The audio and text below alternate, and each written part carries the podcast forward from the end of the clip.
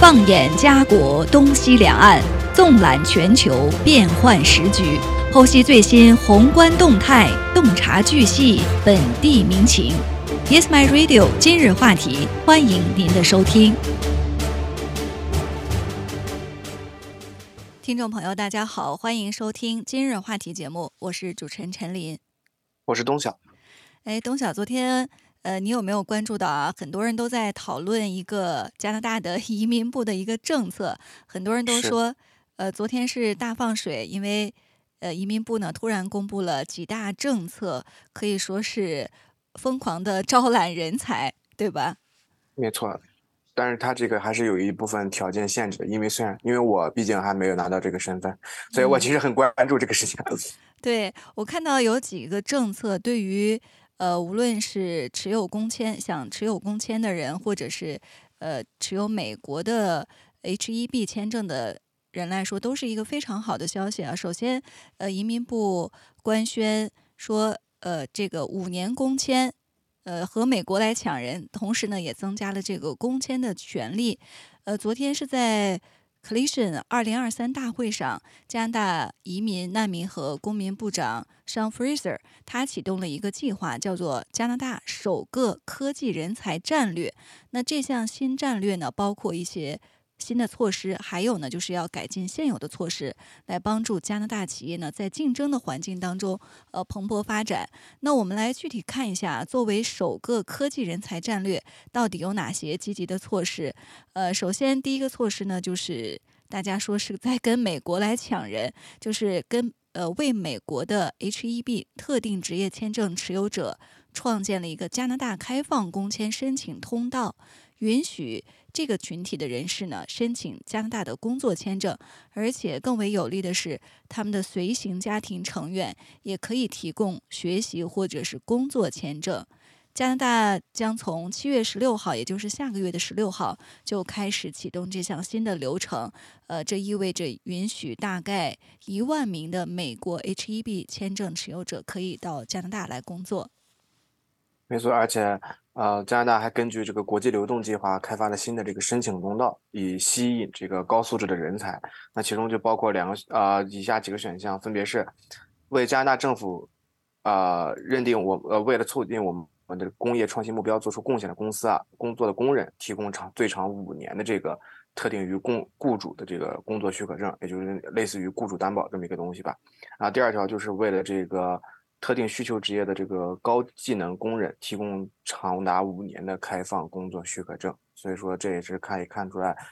呃，加拿大政府为了这个高高科技和高技能的这个人才，将这个过去的三年可能改成了五年，或者是怎样，就是加长了这个工作许可嘛。那在下边一条就是说是恢复特定申请通道的时候，现在是十四天就可以完成工作签证审理的这个服务标准了。嗯，对。呃，这就是为加拿大一些特定的职业和行业呢，来吸引所需的人才。呃，另外呢，还有的措施就是为那些远程工作者提供了便利。呃，这个政策呢是专门针对在 STEM，也就是科学技术、工程和数学领域就业的人才。呃，如果他们的外国雇主允许，那他们可以来加拿大来工作，最长六个月。呃，如果在这个期间他们在加拿大本地找到了工作，就可以继续留在加拿大来工作。呃，这为这也是疫情之后的一种新形式啊，因为很多人都可以远程在家办公。呃，很多人呢也或许考虑来加拿大学习、工作、生活。那么他可以先呃是对现有的雇主如果允许的话，他们可以来加拿大工作六个月。在这个期间，如果找到加拿大本地的工作就可以继续留在加拿大了。呃，另外呢，还有就是根据类别的选择，创建了一些特殊通道，呃，抽签，这样呢就可以发出额外的快速通道的邀请。还有呢，就是加强创业签证计划，这个项目呢，在今年是分配了更多的名额，而且呢，计划在二零二四年和二零二五年是进一步增加名额。嗯，那么申请人最长可以，呃，申请三年的这个工作许可，而不是一年，并且，呃，申请人能够申请开放式的工作许可，而不是仅限为自己初企业、初创企业工作的工作许可，也就是说，大家可能知道之前的所谓的这个雇主担保，或者说是这个封闭式工签，就比如说你只能在你允许的呃政府允许的公司来进行工作，是不可以在其他地方进行工作的。那么这个的话，也是呃算是给创初创创业人士带来一些生活上的保障吧，也算是。那其次就是说，呃，这个为期三年的开放式工作许可证。提供给创业团队的每个成员，而不仅仅是那些在加拿大就相对来说更关键、更迫切需要的人。那还有一点就是说，优先考虑风险资本、天使投资团体和企业孵化器支持的申请人，以及由加拿大技术网络成员的企业孵化器支持的申请。也就是说，你这个创立的公司如果能够得到资本的支持，那它是是更容易申请到这个创业签证的。嗯，对，可以看到加拿大公布的这个最新的移民政策，就是呃要呃抢钱 抢人，还有呢就是技术抢技术。总而言之，这是一个呃对于加拿大吸引人才来说是一个极大的推进政策。呃，另外呢，移民部长 Fraser 还宣布了一项新的临时措施，就是取消了外籍工人他们在没有学习签证时。可以上学读书的时长限制，也就是说呢，从现在开始，外国的工人他们就有机会寻求额外的培训和教育，来帮助他们的职业生涯。那这项措施呢，还帮呃还将帮助外国工人扩大未来的就业前景，并且呢，增加他们获得永久居留权的机会。在这个新的临时措施公布之前呢，呃，外国工人事实上可以是。在加拿大边工作边学习的，但是呢，仅仅是限于六个月或者是更短的课程。但是现在呢，这个新的临时措施就取消了对于学习上学读书的这个时长限制。那如果是学习时长呢超过六个月，他们就可以呃这个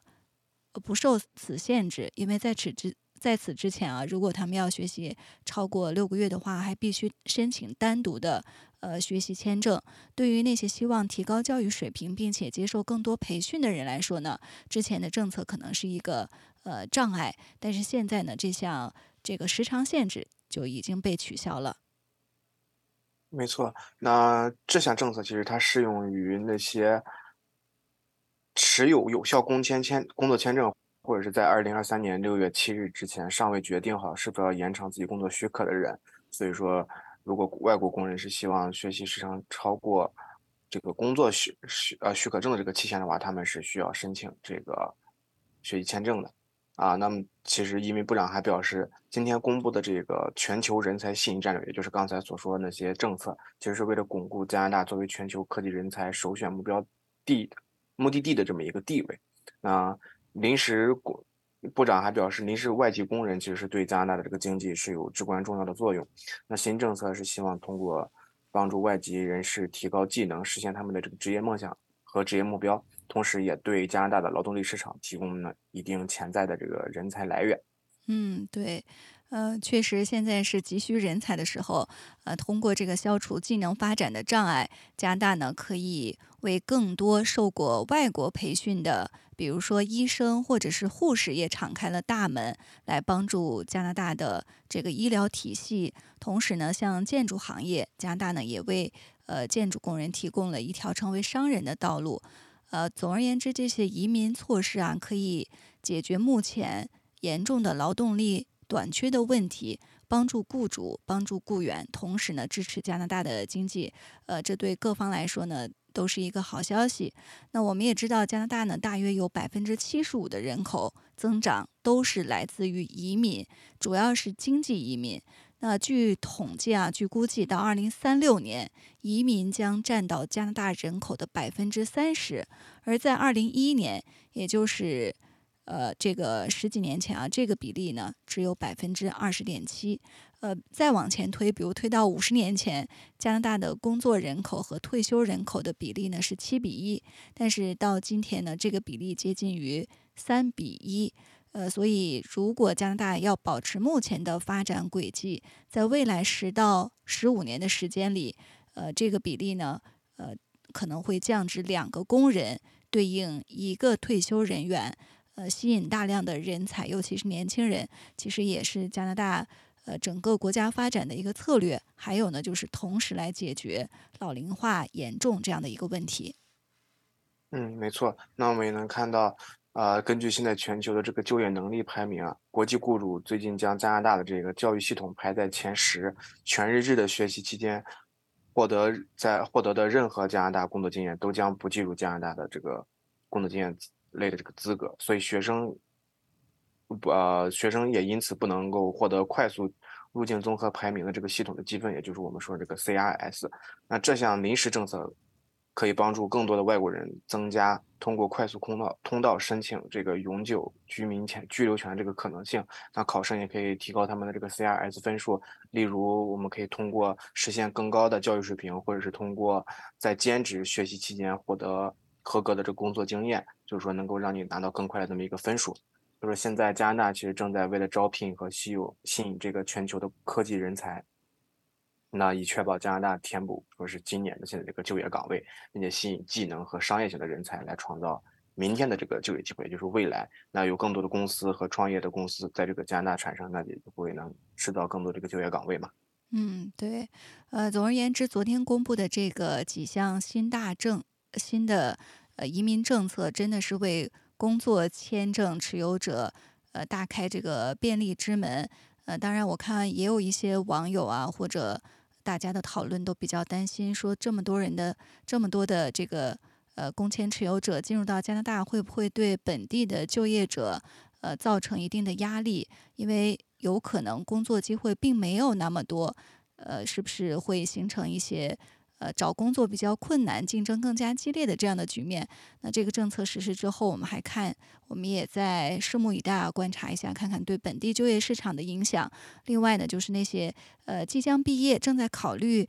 是继续申请学签读书还是申请工签工作的留学生们来说，大家也要多多关注这个新的政策，看你自己是否呃符合这些条件，尽早的呢可以呃获得这个加拿大的永久。呃，居留权，呃，那接下来呢，我们再来关注呃来自中国方面的一个消息啊，呃，说起这个养老金，我们大家都呃都非常了解啊，呃，但是现在我们关注到中国呢，刚刚推出了一项这个新的政策，叫房屋养老金，呃，我们都比较迷惑啊，说这到底是一项什么样的呃政策呢？是不是房子也需要养老？呃，我专门去。呃，查了一下，这个所谓的这个房屋养老金，它是指呢，就是住宅专项维修资金。那主要呢，就是维修这些老旧的住宅，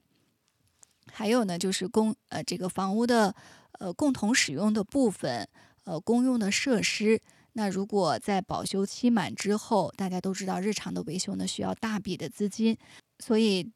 呃这个政策呢说起来就是。给房屋养老，呃，六月二十六号，呃，中国的住房和城乡建设部的部长呢，呃，他在这个一场会议当中呢，就提出了这项措施。那我们也来呃看一看这个房屋养老金政策到底是什么，这个制度现在的探索和进展如何？还有呢，就是更多的人关注说房屋的养老金这个钱从哪里来？那今天呢，我们也来关注一下这个新的政策。没错，那其实这个房屋养老金，我们刚陈琳刚才也说，它其实就是这个住宅专项的这个维修资金。那么其实它在之前，其实中国是有，呃，收取这个部分费用，在大家买房和卖房的时候就已经够收取这个费用了，并且它想啊，在规定中明确指出，这个费用是用来将来用于房屋的修缮和维修啊，都会从这个费用来出。但是为什么，呃，这个使用金大家确实没有？在生活中真正的用到或者看到呢，其实是因为这个使用率是非常低的，因为它有很多的这个条件限制啊。那比如说，首先你要达到一个条件，就是说，嗯，你要通过小区百分之，你要使用的是啊，能够使用到百分之三分之二的这个建筑面积啊。其次，你还要达到小区里常住人口的业主们的这个三分之二的同意。那大家可以想想，中国的小区一个小区就基本上要有个几千几几几万户人。你要征到这么多人的同意，肯定是不容易的。所以说，其实根据之前来的数据显示，在十二亿的这个维善基金里，其实真正能使用到的只有三千六百万。那剩下的这些基金和存放是我们是用来干什么呢？这个我们也就是它可能会存在那儿，但是它存在那儿也没有过啊银行的利息，所以说大家都开玩笑说现在这个修缮基金它放在那儿就是发酵，但是连通货膨胀都跑不过，就是这笔钱其实在在那里算是闲置了。所以说这次呃随着房屋养老金的这个呃政策的出出现呢，其实这个呃政府部门还鼓励说是这个。让这个金金融机构能够加入到这个养老金的这个共同管理，能够让钱能够变得更加在未来能够更加值钱，啊，也是能够更多的钱来使用到这个房屋维修当中。嗯，对，其实这一次关于房屋养老金这个政策的呃出台，很多人呢也进行了一些讨论。呃，一个大的背景呢就是。在过去的十年、二十年当中呢，中国是建设了非常多的新建房屋，呃，当时是处在这个房屋增量的一个时代，呃，但是随着这几年呢，新建房屋逐渐减少，所以也开始进入一个存量的时代，就是维持现有的呃房屋，这是一个更多人关注的话题。呃，过去中国的这个老旧房屋呢，有一部分是。在购买或者是转让的时候缴纳了维修基金，但是还有一部分过去非常老旧的房屋呢，他们当时在呃这个购买的时候或者转让的时候呢，并没有这项资金，而现在呢，这些老旧的房屋逐渐面临一个需要大维修的这样的一个状态，比如说很多的老旧房屋外墙脱落，或者是管道线老化，还有呢就是。呃，我们之前很多人都在关注的，说老旧的楼房都没有电梯。那么现在越来越多的人进入老年，上下楼梯非常不便，所以楼道是否安装楼梯也是一个巨大的成本支出。总而言之，过去的老旧房屋呢，在没有维修基金的情况之下，现在面临的安全隐患却越来越多。所以，探索或者是推出这样一个房屋的养老金制度呢，也是。比较紧迫的一个事情，没错。那其实经过这个中国人口普查年鉴，在二零二零年的这个数数据显示啊，我国的这个城呃中国的这个城镇家庭住房中，其实已经只有超过三成是本世纪之前所建的，就是两千年之前所建的了。那城镇存存量住房规模已经超过了这个。三百亿平方米，并且随着这个房龄的增长，老旧住房的占比还在持续的攀升。那鉴于现在存量房屋的规模越来越大，涉及的家庭和居民越来越多，现在就急需这么一个未雨绸缪、向事前预防转型的这么一个情况。所以这也是为什么政府在考虑出台这个房屋养老金。对。呃，在此之前，其实，在去年的四月二十九号，呃，当时在中国的长沙呢，就出现了一个居民自建楼，呃，坍塌的这样的一个事故。当时呢，新闻媒体也进行了报道，我们在加拿大呢，也对这个事情有所关注。所以，当时出出了这样的一个事故之后呢，中国住建部就呃召开了一个自建房安全的专项整治工作。当时呢，就是要求。加快研究完善房屋建筑安全管理的各项制度，呃，强化房屋全生命周期的安全保障。所以在这之后呢，就逐步，呃，有人大代表也提出说，是否要建立这样一个房屋养老金制度，来更好的解决现有房屋维修资金来源的问题。呃，所以现在推出房屋养老金这样的一个政策呢，对于保障。房屋的安全是一个非常必要的措施，呃，更多的人可能会关注到说，那这笔钱，呃，从哪里来来呢？呃，我看到现在呢，因为是在一个呃讨论的阶段，那有的专家呢，业内人士就呃提出说有几个方向，第一呢，呃，就是业主他在购买新房或者是呃二手房转让的时候，呃，刚才我们也提到都会交这个物业专项的维修金。呃，那另外一个这个项目呢，就是由银行来金融系统来呃介入，呃，看看从这个金融的角度是不是能够为呃房屋的维修呢提供一些资金支持。另外呢，就是设立这个个人账户，呃，通过这个个人账户来投资到。专项维修资金账户当中。呃，还有一些办法呢，就是比如把这个土地出让金或者是维修资金增值的结余部分啊，收益部分，就像东晓刚才提出的这种资金已经在那里形成的增值结余的部分，是不是可以用来进行投资到这个房屋养老金当中？总而言之，呃，会有很多的渠道来呃注入到这个房屋养老金的这个项目当中。没错，那其实有些专家建议每年从当年土地的出让收入或者这个净收益当中啊提取一定的比例，按照土地收让收入百分之五或者是收益的百分之二十以上进行这么一个计提，作为房屋养老金。因为这个土地出入收入其实主要是来自于这个房产嘛，在供应房地产开发用地的时候就一次性收取了地价款或者是土地出让金啊，特别是土地增值收益，实际上是。主要就应该是取之取之用房，而且通过招拍挂出，呃，超通过招拍挂出让的方式，呃，使得这个地价在房价中的这个占比啊，有点过高了，那，挤占了保障房屋建设质量和维修更新的一些必要费用。所以说，他认为应该从这些比例当中取出一些来用作这个房屋维修。那现在其实我们也看到，这个房屋养老金这个制度，其实在。城啊，一些城市已经开始进入到试点了。那么现在基本上是在江苏南京附近的几个城市做成这个试点城市试点。嗯，对。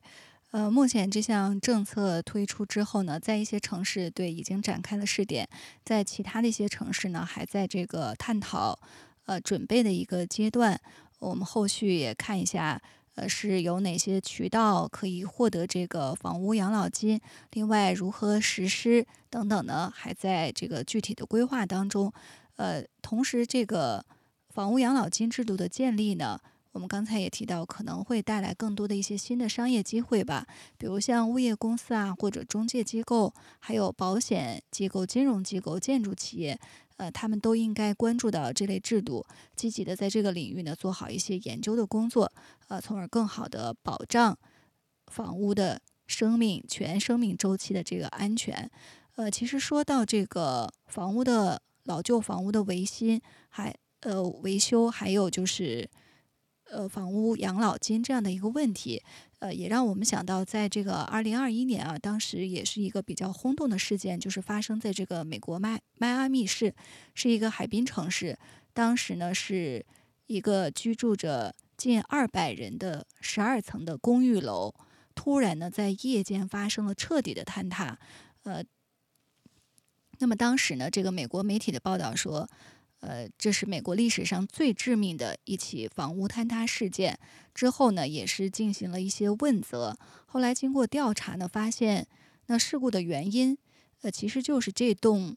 老旧的公寓楼呢，已经发生了一些结构性的变化，需要维修。但是对这二百户家庭来说呢，他们需要支出的大笔的维修金，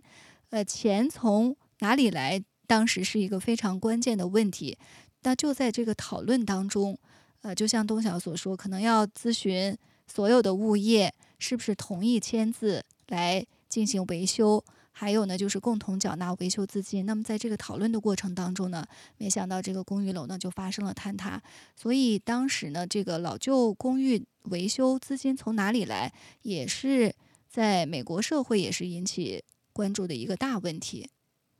没错，那当时这栋公寓其实它已经修建于一九八一年，距今大家也可以算出大概有五十多年的这么一个历史了，啊，那其实在早在这个二零一八年的时候，这栋楼的这个业主协会，他们就觉得这个楼其实不安全了，就已经委托迈阿密当地的一个工程公司对自己的楼进行一个安全评估，那当时这个楼这个安公司啊，他评估说，不仅这个建筑在防水设计上有问题，而且发现它现在这个楼地下这个停车场。就这个停车场，它大家知道是它是支撑整栋大楼的嘛？那这个停车场的这个钢筋混凝土的这承重柱啊，有现在有这个存在重大的结构损伤，那所以说这个需要及时修复。如果这个损伤进一步扩大，就会发生很重要的危险。当然，当时在二零一八年的时候，工程这个公司就已经开出了大概是有七百万美金这么一个修复价格，那这些业主肯定就不愿意了，那他们就会跟这个公司就开始谈啊，然后就是说，哎，我们这个太多钱。当时其实整个公寓楼只有两百两百个住户，就是对于中国的一些小区来说，它已经算是比较少的一个人群了。那两百个住户就这一协商就是三年时间，时间就已经来到二零二一年。那在这三年时间里，就各他们就经过各种协协商，就是又换公司啊，又重新评估啊。那经过这么一拖再拖，三年时间，这个呃承重墙它现在已经出现了明显的恶化啊，而且已经发发现了就是肉眼可见的这些裂痕。大家知道这个承重柱的出现裂痕，它不是一件小事。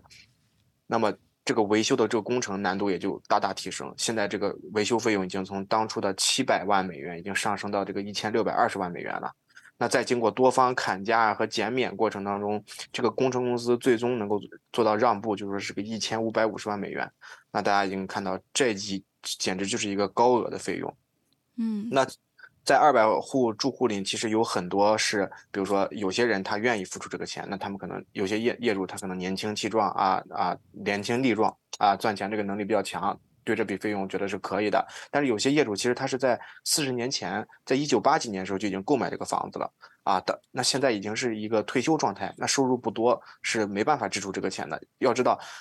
在一千五百五十万美元里，即使是最小面积的一个住户，他也要支付八万美元的这么一个高额费用。那最大的业主，那基本上支付到三十万美元了。所以大家就是，呃，在发生争执。那有些业主还认为。呃，你这个维修费用这么高，是不是在骗我啊？但是呢，他们也不愿意去做一些，比如说寻找新的这个呃工程公司这种这种这种事情，所以说就这么一拖再拖，终于拖到这个楼它就塌了。嗯，对，呃，这个公寓楼当时我们看到报道说，其实很多呃住户呢都是临近。退休的人员或者是已经退休的人员，因为它是一个海滨的，相当于一个度假村这样一个模式，所以基本上住户都是老年人。那如果在这个时候真要拿出呃八万或者是三十万的维修资金，对于他们来说真的是非常大的一个负担。所以在征求整个住户的意见、筹集资金的这个过程当中呢，这个楼就发生了这个坍塌事故。呃，当时我们也在联想到说。呃，包括在北美，呃，或者是中国，其实有很多的老旧小区，现在都已经达到了四五十年的房龄，那需要的维修资金是一笔巨大的开销。那如果在购买或者是转让的时候，已经缴纳了一定的维修基金、维修资金，那可能事情还好办一些。但是当时有很多的房屋呢。没有这项资金的情况下，那目前的这种维修呢，就是遥不可及的事情。还有就是很多的，呃，当然这边北美可能这样的情况比较少，在中国呢，之前我们也看到有很多讨论，就是呃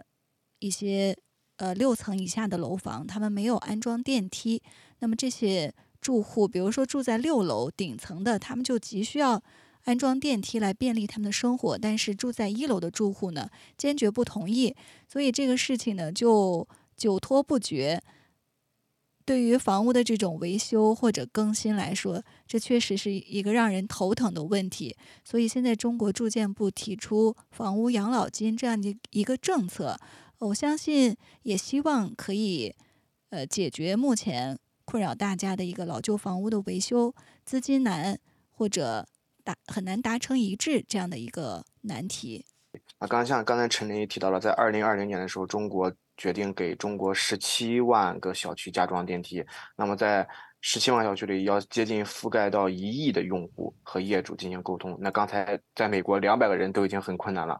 那在中国一个亿是怎么沟通？那很多人就讨论说，哎，你这个一楼如果不用电梯，那就给他补点钱就好了。对不对？嗯，或者二楼给他补点钱就好了，那这个事情不就解决了吗？其实，啊，涉及的问题是很多的。可以跟大家举个例子，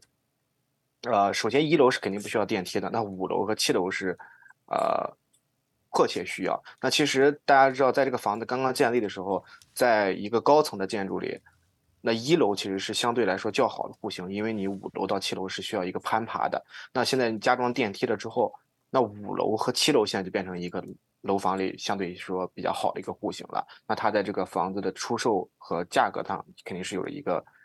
提升。但是在一楼的房子，因为这个公共面积的被占用，以及这个电梯运行产生的一些噪音，不仅不会升值，反而会因为电梯啊进行一个贬值。所以说这也是一楼这个一个用户所担心的一个问题。那么